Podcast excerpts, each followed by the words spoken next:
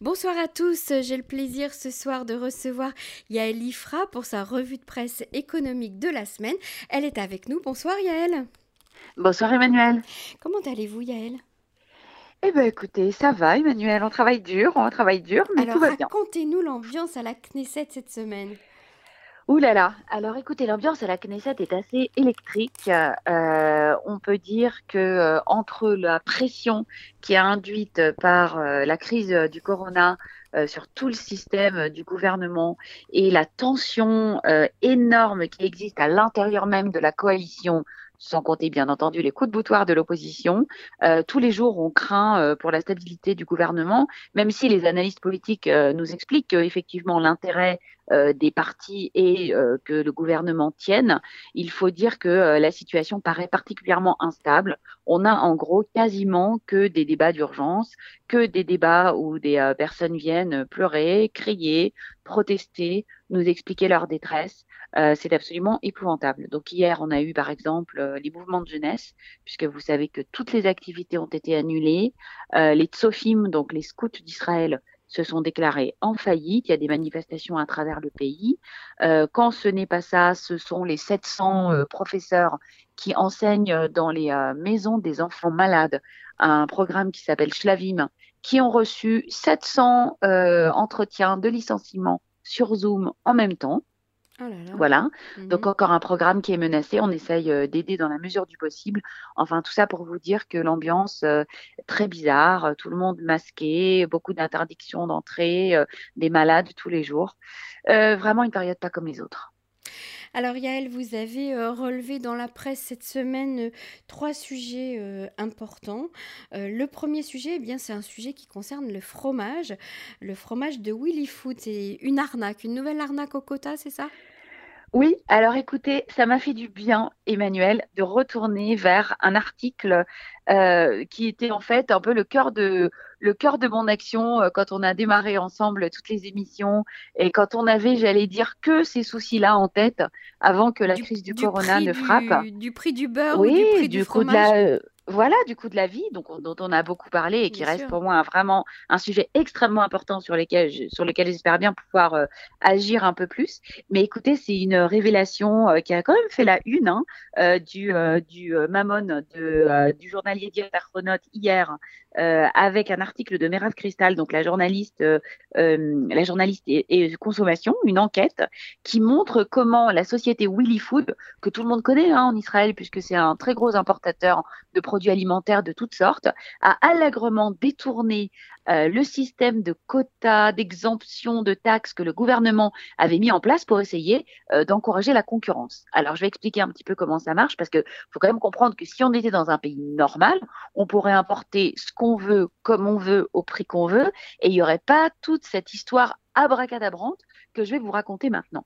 Qu'est-ce qui se passe? Il se passe que le fromage euh, que Tara et Tnuva, enfin surtout Tnuva, sont un monopole en Israël, comme on l'a expliqué, un duopole, et que donc, euh, en conséquence, le prix du lait est très cher, et donc, comme on l'a expliqué, le prix du fromage est très cher en Israël. Donc, euh, les consommateurs sont bloqués avec un seul ou deux producteurs, et le gouvernement, via le ministère de l'économie, depuis déjà euh, 2013, essaye de- d'organiser la concurrence, d'encourager la concurrence. Comment fait-elle?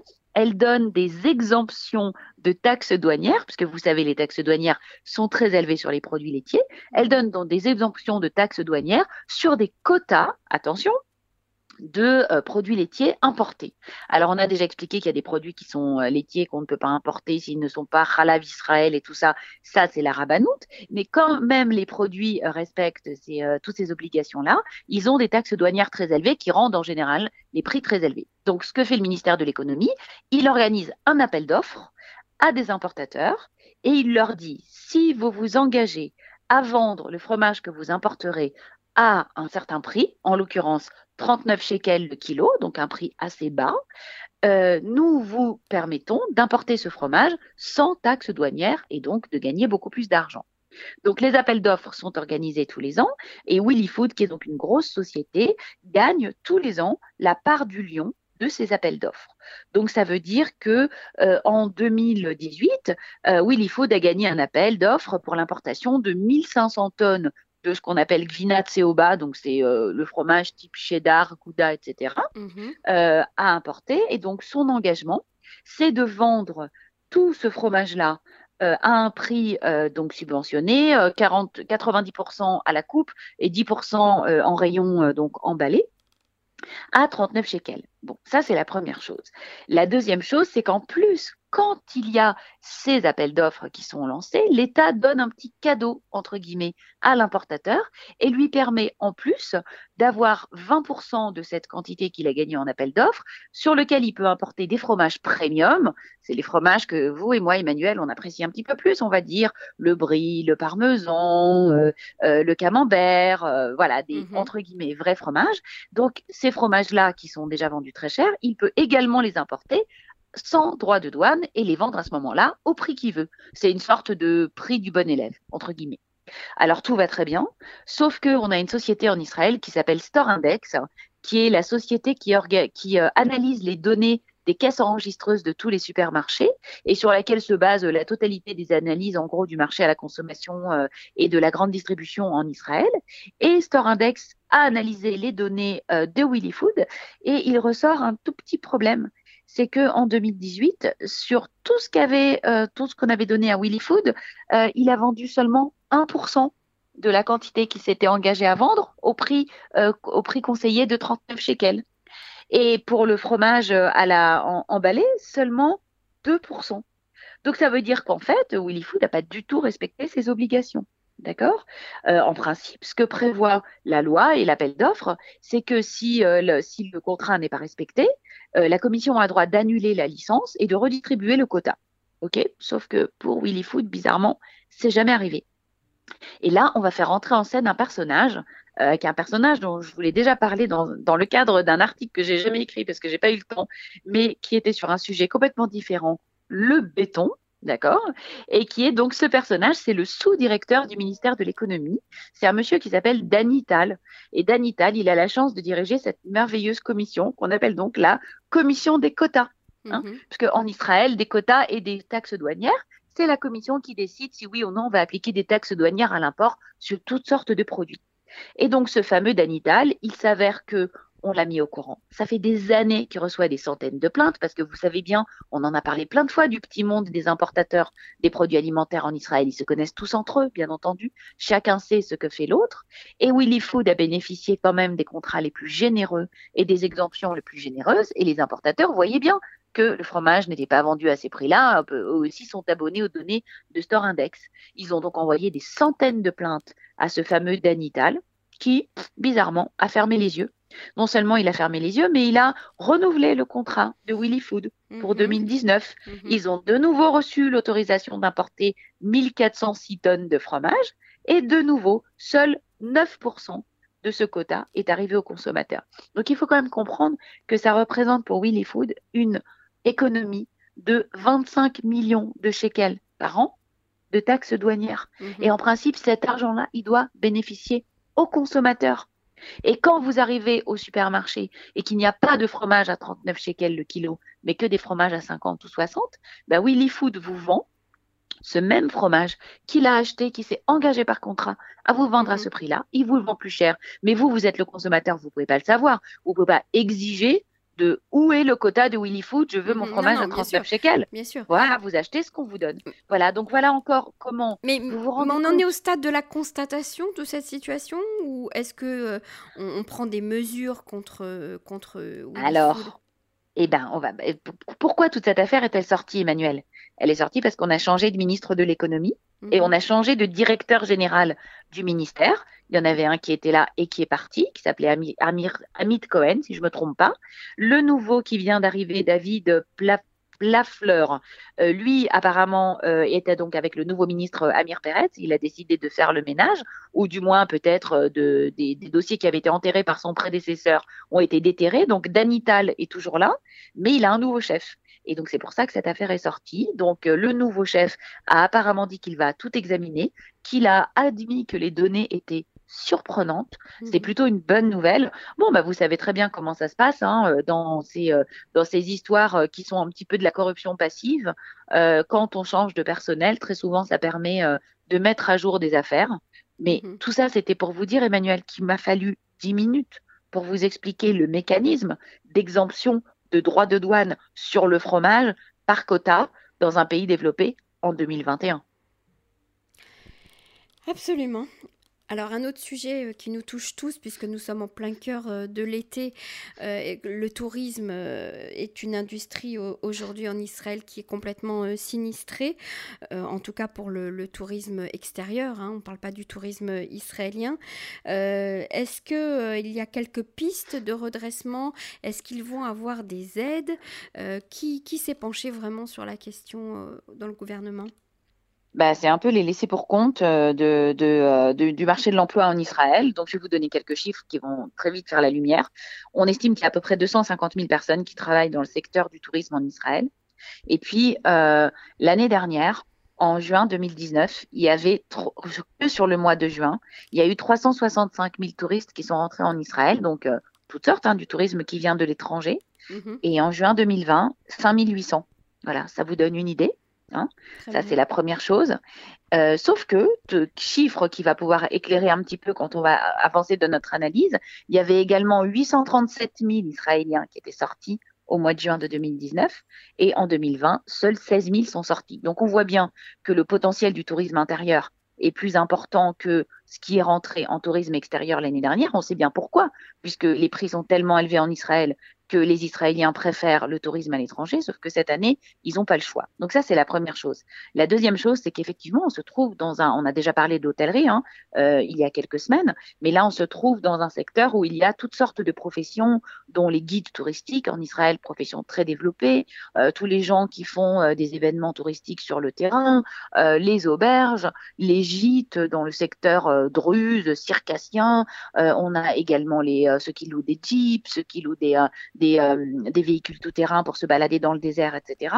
Tout ce secteur est totalement paralysé, c'est-à-dire zéro. Il n'y a personne et personne ne s'occupe de, euh, tous ces, de tous ces personnes qui sont souvent des petits indépendants, qui ne mmh sont pas forcément particulièrement jeunes, c'est des gens qui ont de l'expérience, qui vivent du tourisme depuis des années, puisque c'est un secteur qui s'est énormément développé en Israël sur la dernière décennie.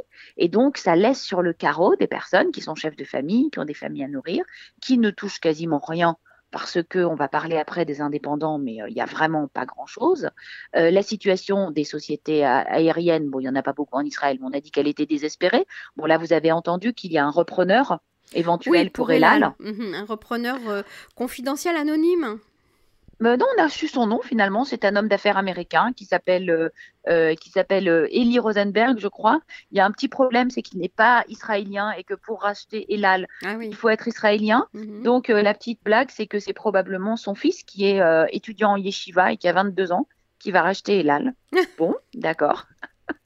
Pour l'instant, on en est aux vérifications euh, du dossier et euh, est-ce que véritablement euh, il a les, fonds nécessaires pour acheter Elal. Mais disons que, en tout cas, les sociétés aériennes, le plan de sauvetage de l'État a déjà été plus ou moins mis en place. On sait que l'État va prêter de l'argent. On a signé des conventions collectives avec trois parmi quatre syndicats de travailleurs de Elal. il reste juste le syndicat des pilotes, donc dont je vous fais remarquer, Emmanuel, qu'il est donc en grève. Hein. Mmh pour les quatre vols qu'il y a par jour, ils sont en grève, les pilotes d'Elal, car ils veulent des stock options sur euh, le rachat. Bon, enfin, bref. Ok, donc on passe sur Elal parce que c'est vraiment désespérant de voir à quel point les gens euh, ne comprennent rien. Euh, il y a aussi les hôtels dont on a expliqué qu'environ 30 à 40 ont rouvert, essayant de se baser sur le tourisme intérieur. certains hôtels ne peuvent pas rouvrir parce qu'il manque de personnel. Bon, c'est un peu compliqué, mais malgré tout, les hôtels essayent de tirer leur épingle du jeu. Euh, mais donc, ça nous laisse toutes ces personnes qui vivaient du tourisme chrétien, euh, du tourisme d'affaires, euh, et qui ne s'en sortent pas du tout. Mhm. Voilà. Mhm. Donc, on sait que dans la proposition budgétaire du gouvernement, on a donné 6 milliards de shekels qui se sont transformés en 4 pour euh, soutenir l'emploi, mais qu'une toute petite partie de cet argent arrivera effectivement aux personnes qui travaillent dans le tourisme. Donc, dans le marqueur, le, magazine Le Marqueur, Samy Peretz, euh, le journaliste, a interviewé un, guide touristique euh, qui s'appelle Yaakov Abekassi, si je ne me trompe pas, qui est dans le métier depuis très longtemps, et il nous donne ses idées qui sont, ma foi, excellentes, comme quoi on devrait écouter un petit peu les gens sur le terrain. Et il nous dit qu'il y a plein d'idées, puisqu'on se rend compte que le potentiel du tourisme intérieur, comme je l'ai dit, est supérieur à celui du tourisme extérieur. Il suffit donc d'attirer, entre guillemets, les Israéliens qui n'aillent pas seulement à l'hôtel se mettre les pieds dans la piscine, bon, on comprend que tout le monde est fatigué, mais qui consomment, entre guillemets, des activités euh, touristiques. Que nous propose euh, ce monsieur Abécassis? Il nous propose, par exemple, de construire des excursions et des événements culturels spécialement pour les personnes âgées en capsule. Mmh puisque ce sont des, personnes, des personnes à risque. Mmh euh, au lieu qu'elles aient peur euh, d'aller dans les hôtels, qu'elles aient peur de sortir de chez elles, eh ben, on peut leur organiser des tioulim en faisant très attention de respecter toutes les conditions et que ça soit financé par l'État pour lui, ça serait salutaire pour sortir les personnes âgées de leur dépression et de leur euh, et de leur solitude. voilà, vraiment une très, bonne, une très bonne idée. On est mmh bien d'accord. Il propose également de mettre en place un fonds pour le tourisme intérieur euh, pour le public israélien. Il explique que de la même façon, on avait mis euh, en place un fonds qui avait financé pendant la première intifada, qui avait financé des programmes qui aujourd'hui sont des institutions en Israël, Taglit et Massa. Moi, je ne le savais pas, je l'ai appris aujourd'hui, que euh, le programme Taglit, vous connaissez? Bien sûr. C'est un programme qui amène en Israël des gens qui sont jamais allés. Bon, Massa, évidemment, c'est même pas la peine de parler de Massa, c'est vraiment une, une, un énorme, une, un énorme, une institution en Israël. Eh bien, il dit, on pourrait très bien mettre en place des fonds de la même façon pour que, par exemple, des Israéliens de la périphérie qui n'ont jamais eu l'occasion de voyager à l'intérieur du pays, parce que, bah, un peu comme vous savez, comme le secours populaire en, France, mmh. emmène des enfants à la mer tous les, tous les étés. Oui, des voilà. centres aérés, Et puis, par exemple, ou des choses comme exactement, ça. Exactement, mmh parfaitement. Et puis, il y a une idée qui m'a fait beaucoup rire, c'est qu'il a dit qu'il faut mettre en place des nouveaux produits touristiques parce qu'on a, on a besoin de nouveaux produits, parce que Israël met depuis des années sur le marché le même produit, la Terre Sainte ça m'a fait beaucoup rire. Je me suis dit effectivement, il a raison parce que notre marketing, il est quand même basé quand on voit en France, quand on habite en France, on voit les, euh, les campagnes de l'Office du tourisme israélien. C'est vrai que c'est toujours un peu sur ces thèmes-là. Mhm. Voilà. Et puis une dernière chose, évidemment, la réhabilitation des infrastructures touristiques qui sont dans un état lamentable en Israël le niveau de l'hôtellerie euh, est vraiment euh, bon, euh, catastrophique, à part les hôtels vraiment de luxe. Donc voilà, ben, il nous a donné plein de pistes et il dit absolument que le gouvernement doit s'impliquer dans ce secteur du tourisme, que c'est l'occasion de le faire redémarrer. Mhm. et pourquoi pas, voilà, quand on interroge les gens qui sont sur le terrain et les gens qui connaissent leur secteur, on a des idées auxquelles les fonctionnaires du ministère du Tourisme n'ont peut-être pas pensé. Tout à fait, c'est très intéressant et on va essayer de diffuser euh, ces idées-là au, maximum. En tout cas, nos amis euh, guides que nous faisons participer très souvent euh, sur l'antenne de Cannes en français seront ravis que, que eh bien qu'on redémarre quelque chose avec de nouvelles pistes de redressement pour cette économie si importante qu'est celle du tourisme en Israël. Alors le, dernier point, c'est celui qui nous, qui nous travaille depuis des jours et des jours où, où personne ne comprend plus rien, mais c'est celui qui a tiré les gens dans la rue euh, ces derniers jours. On a vu de, gigantesques manifestations euh, à Tel Aviv, mais aussi euh, à Jérusalem. ce sont les travailleurs indépendants. Qui, oui, les fameux indépendants, voilà. Voilà, qui eux se retrouvent aussi dans une situation insupportable et intenable. Exactement. Alors on a expliqué en fait hein, que ce qu'on appelle les indépendants en Israël, c'est des petites entreprises et les vrais indépendants au sens français du terme.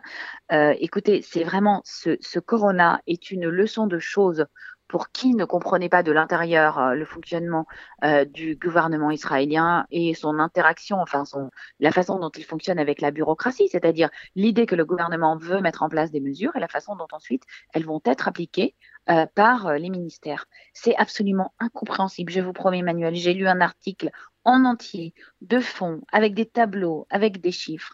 Et on comprend, ce qu'on comprend surtout, c'est qu'il y a des trous énormes. Alors, le Premier ministre et le ministre des Finances, pardon, se sont présentés à la télé la semaine dernière, ont mhm. annoncé un nouveau plan mhm. qui a été estimé à 90 milliards de shekels. Mais ensuite, quand on a interviewé Israël Katz, il a parlé d'une somme inférieure. Et puis quand on a interviewé Avi Simron, le, euh, le, directeur euh, de la euh, du commission du comité économique qui conseille le premier ministre, lui il a dit que pas du tout, il y a que 20 milliards de nouveaux fonds.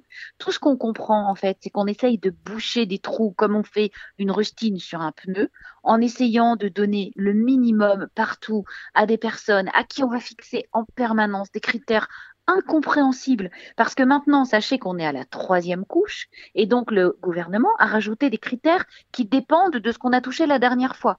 Donc on est encore plus compliqué que les premières fois, on comprenait déjà qui avait le droit, qui n'avait pas le droit. Donc de nouveau, on a des indices de euh, baisse de chiffre d'affaires. Il faut avoir celui qui a moins de 40% de perte de chiffre d'affaires ne touchera rien. C'est la mhm. première chose. Mhm. Euh, euh, il ressort que euh, pour ceux qui ont un chiffre d'affaires qui sera plus élevé, attendez, je ressors mon tableau parce que c'est extrêmement compliqué, ceux qui ont un chiffre d'affaires plus élevé que 100 millions de shekels, qui sont souvent des producteurs, par exemple, d'événements, de concerts, qui ont des gros chiffres d'affaires, mais pas des gros revenus, eux, ils n'ont droit à rien. pour ceux qui auront eu jusqu'à 100 000 shekels de chiffre d'affaires annuel, ils toucheront 3 000 shekels? Qu'est-ce qu'on fait avec 3000 shekels? Faudrait nous oui, expliquer. donc en fait, euh, Benjamin Netanyahu disait on va appuyer sur le bouton euh, mardi, euh, tout le monde aura de l'argent. Ce n'est pas du tout ça en fait. Hein. Ah bah oui, de toute façon, ça sera des sommes, ça sera vraiment des sommes très mineures. Et mhm. puis une fois de plus, on comprend une mauvaise volonté, une, une, une espèce de réticence terrible, une idée que si on paye pas maintenant, bah, peut-être que les choses vont s'arranger par miracle. Ça sera toujours ça qu'on n'aura pas sorti, mhm. qui fait qu'aggraver la situation, qui jette les gens dans les rues. Et là, je peux vous dire que la colère est terrible. Je vais terminer en vous racontant une toute petite anecdote. Aujourd'hui, pour mon travail, j'ai parlé avec euh, quelqu'un qui se trouve être euh, dans son métier, euh, dans son métier de Milouim, quelqu'un qui est qui appelle les soldats de Milouim pour leur demander de venir faire leur Milouim. Mhm. Et il m'a raconté, quand c'est bon, qu'il y a une certaine partie de il m'a raconté que plus personne ne veut venir. Il m'a dit je téléphone aux gens et ils me disent qu'ils viendront pas. Alors je leur ai dit, ah, je lui ai dit ah bon, mais pourquoi ils ont peur d'être contaminés par le virus du corona? Il m'a dit pas du tout. Ils me disent que c'est bon, ils n'ont plus rien à donner à l'État. Ils en ont marre d'être des frayerim, hein, ce fameux mot qu'on utilise mhm. souvent. Et pour eux, en ce qui leur concerne, ils ne reçoivent rien de l'État, donc ils ne donneront rien et ne viendront pas faire leur milouim. Donc vous vous rendez compte quand on en arrive là, Emmanuel? Ça veut dire que le ressentiment, la colère, en vient à s'appliquer à l'institution la plus sacrée du pays, l'armée. Mhm. Ça vient montrer que la situation est très grave. La fissure est énorme et je pense que les gouvernants ne se rendent pas assez compte. Yael Ifra, merci. On va terminer sur une note euh, difficile et douloureuse et on est vraiment euh, solidaire euh, de, nos concitoyens qui sont aujourd'hui dans une situation aussi extrême et aussi compliquée. On vous souhaite à tous Shabbat Shalom. Merci beaucoup Yael Ifra. On vous retrouve la merci, semaine prochaine. Au revoir. Au revoir.